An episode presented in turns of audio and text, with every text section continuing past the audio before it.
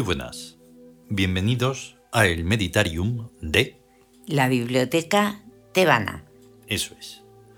Ya hacía demasiados días, porque esto en cuanto que se suspende, aunque sea por uno, ya es muchos tiempos. Ya no, no es lo mismo, pero bueno, lo importante es continuar. Sí.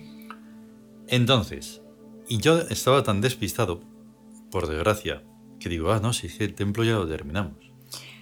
Y me quedo así, Eh, digo, no es cierto. Ahí está. Porque son cuatro pedazos de partes. Cuatro partazas. Sí. O sea, no así cuatro partes, no. Es que es extenso Inmensas. y denso. Sí.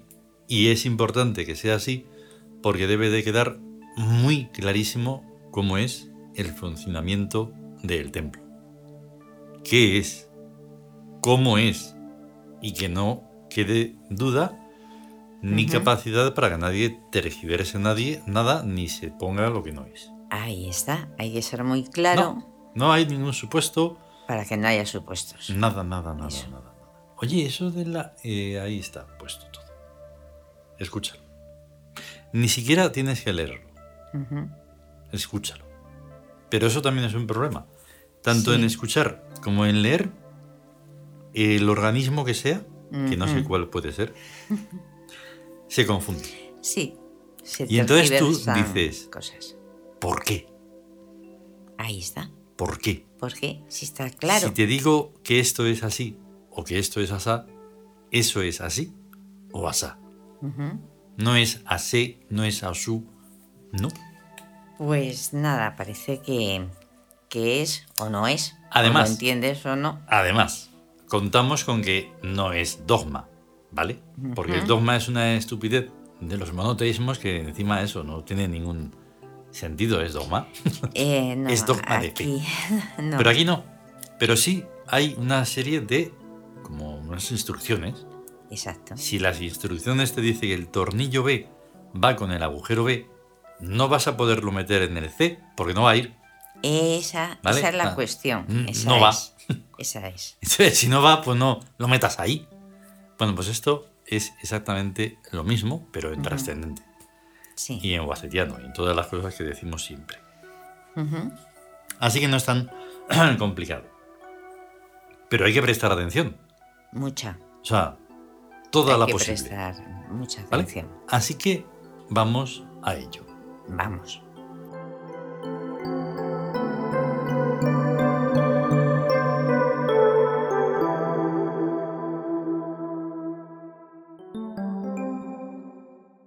Códice Tebas. El templo.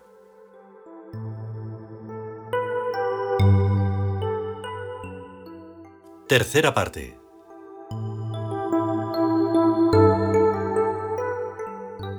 La unión o pegamento de un alma a otra la efectúa un misterioso principio llamado amor, en su forma eminentemente espiritual.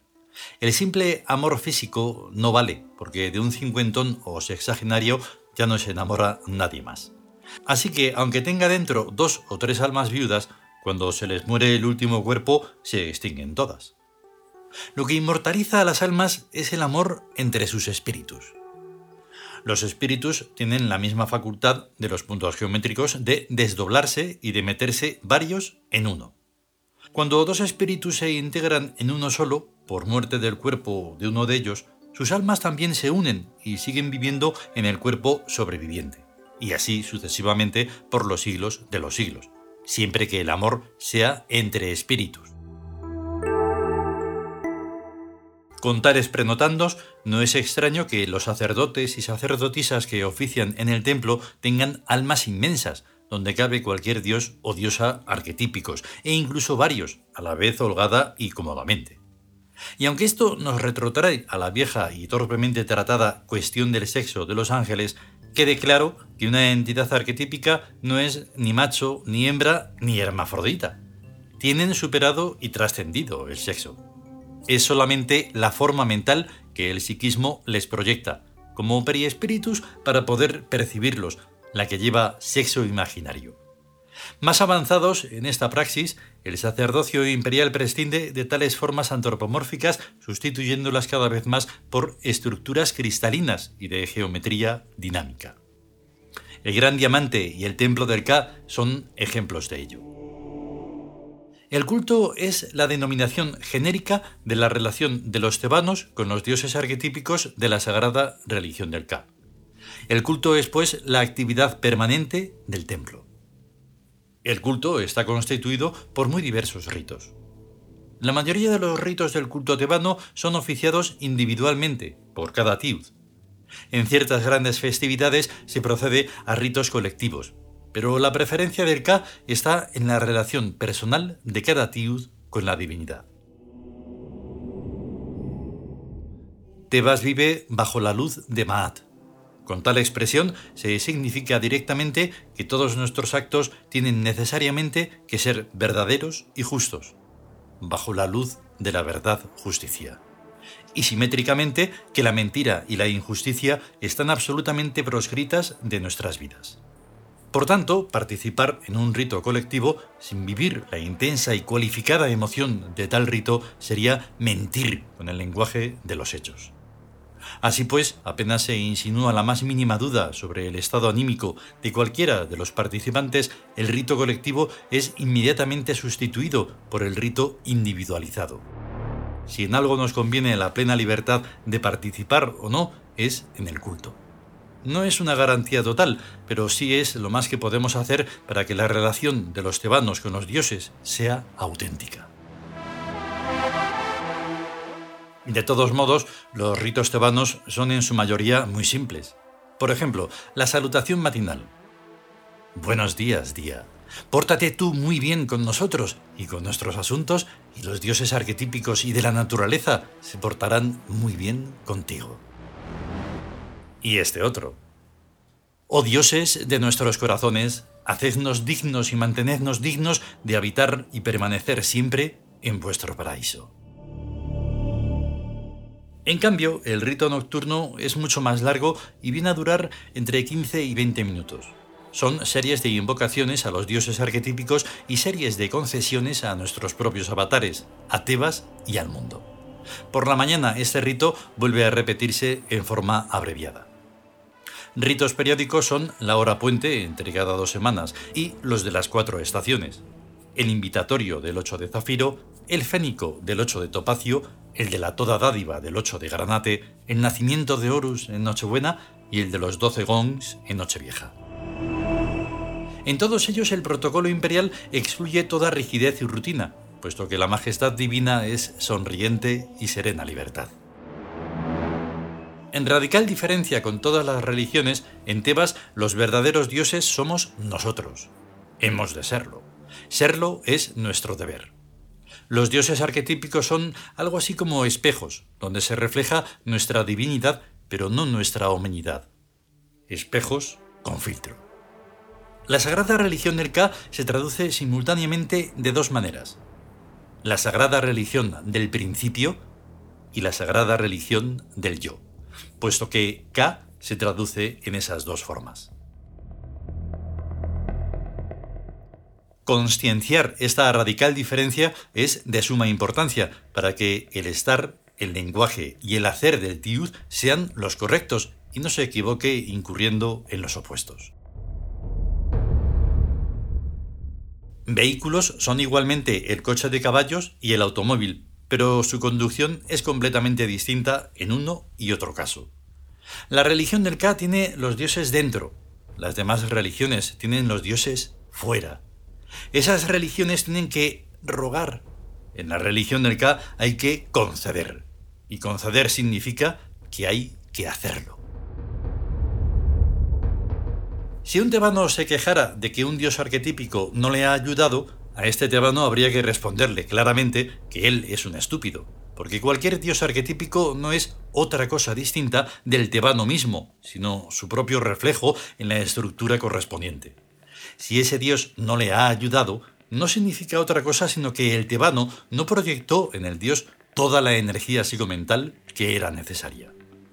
Aquí se abre la puerta del importante recinto de la energía psicomental. ¿Qué es eso? Pues lo mismo que su nombre indica. Imaginemos la siguiente suma. Todas las energías biológicas que han confluido en la concepción de un germen humano, más toda la energía absorbida de la alimentación por ese ser humano durante toda su vida, más toda la energía mecánica que ese ser humano genera durante toda su vida, más toda la energía nerviosa que ha sensibilizado y emitido y recibido, más todas las demás formas de energía inmencionables por aún desconocidas y porque su lista sería interminable, igual energía psicomental. La cantidad de energía psicomental disponible para cada uno de nosotros es inmensa, inconmensurable por ahora, y está aquí mismo, esperando solo a ser utilizada. Afortunadamente, solo los Tiud son capaces de percibir su evidente presencia. Lo mismo que, afortunadamente, los animales no saben incendiar, llevando con los dientes palitos encendidos por un extremo a todo lo que puede arder. No es cuestión de explicaciones, sino de sensibilidad, imaginación y combinatoria, o sea, de Wacet. Lo mismo que lo de los palitos encendidos no es cuestión de enseñanza, sino de inteligencia. Y aunque se explique, tampoco importa. El océano de la energía psicomental tiene sus orillas en los rostros de las máscaras del K. Ni en los arsenales nucleares hay acumulada tanta fuerza. Y no es una metáfora, sino lenguaje llano y directo. Esos rostros son dioses arquetípicos, dicho sea igual y en el mismo sentido que cuando se dice con los fusiles se puede matar a larga distancia. Lo único que hace falta es quitar el seguro, apuntar y apretar el gatillo. Pero aunque les entreguemos a una tribu de gorilas un cargamento de fusiles modernísimos y hasta con un manual en su propio idioma, los gorilas utilizarán los fusiles como garrotes, no como fusiles. O sea que podemos dejar incluso hasta las armas nucleares al alcance de los monos sin que eso signifique ni el más mínimo peligro para nosotros. Porque el verdadero poder y el verdadero peligro no están en las armas, sino en lo que cada bicho pueda tener dentro de su cabeza.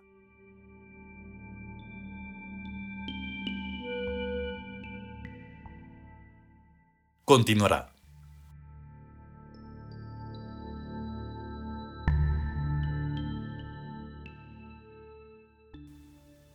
Pues ya está. Con eso ya hay un poquito más de claridad de cómo funcionar en el templo. Cómo funcionar uno mismo siendo lo que debe de ser. Exactamente. No cabe el despiste. Siendo el, dios de su vida. Exactamente. Por tanto, no puedes echarle la culpa a nadie. Más que a uno. No, no.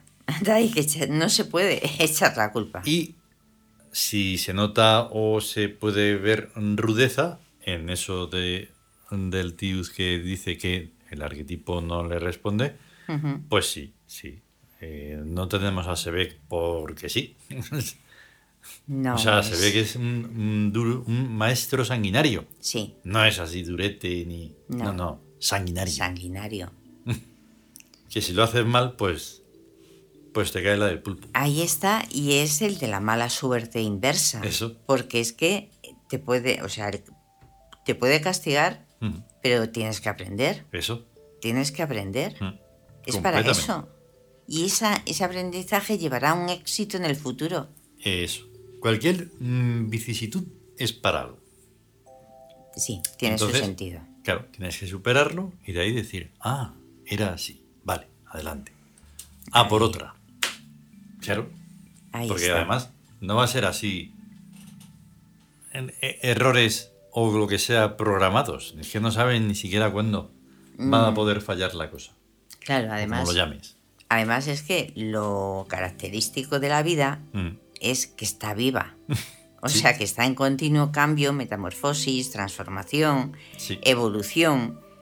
¿Qué, ¿Qué pasa cuando dices, oh, si es que me ha pasado esto o lo otro? Mm pues es porque lo tienes que vivir y aprender algo de, esa, de lo que te ha ocurrido. Exactamente. Y tienes que desarrollar y, ver qué, qué es, cuál ha sido el punto débil o el fallo. Y cuando no se aprende, que lo normal es no aprenderlo, es estar siempre ahí. Ahí está, eso es lo malo. En el drama, en el ya, ya, ya, y nada más. Y, entonces ahí nunca, jamás se aprende. ¿No? No, se cae en... Y entonces por eso, por eso, por esa razón surgieron los monoteísmos. Vieron que ahí, en, esa, en ese drama, había un mercado, un negocio, tremendo. De miserias y debilidades. y debilidades. Y ya está, y el ruido y, la furia y todo lo demás. Sí. Y ahí están. Y es una cosa única y exclusivamente por culpa del ser humano. Nada más. ¿Que se puede dejar eso atrás? Claro, por eso hablamos de la evolución constante. ¿eh? Sí. Eh, la evolución constante de, la conciencia. De la conciencia, sí, sí, sí. Sí, lo que te conduce a asumir la divinidad. Y si no lo haces, pues te quedas ahí, en el drama. drama, drama. y drama. Sí. Furia, ruido y pum y venga, y dale y, ya está. Y desgracia tras desgracia y todo. Eso, por no dramatizar, por no tener en cuenta todas las cosas que, que nosotros mismos decimos, porque si no lo dijera nadie. Bueno, ya. Pero nosotros estamos ahí, venga y dale, venga y dale. Sí, y sabes una. Y, y una cosa que decimos y que es prácticamente incomprensible, pero que tiene su sentido, es yo lo he querido. Ah, sí. Pero, o sea, tengo que aprender porque de alguna manera, aunque sea inconscientemente, aunque hmm. no pienses que nunca has podido querer, eso te ha pasado por algo. Hmm. Y es muy duro. es, duro. es muy duro y lo sabemos. Pero es así. Y, o sea, tú no has querido un accidente, una desgracia, cualquiera que sea. Ahí está, quererlo. Nada, nada, nada, no, es, es imposible. Pero. Ahí está. Tiene. Yo lo he querido. Ese es el misterio. Lo mismo que decidimos nacer en tal día de la semana, como decimos en el Siam, pues todo lo demás es así. Exactamente. Y, y es, o sea, claro que es duro, mm. pero precisamente es que es hacerse responsable de lo bueno y de lo malo. Porque gracias gracias a Dios, como eso, no, gracias a, al Dios. al Dios. Y a todo lo que se ha hecho. todo lo que se ha hecho. Claro, los hechos, los hechos son los que, los que importan, nada más. Sí. Y eso. Lo siento, vamos con la música, si no, es un, se acabó. Que vamos a mm, continuar todo lo que podamos y vamos a estar bien. Eso. Y a ser inteligentes y trascendentes y conscientes. Eso. Venga. Sobre todo eso. hasta luego. hasta luego.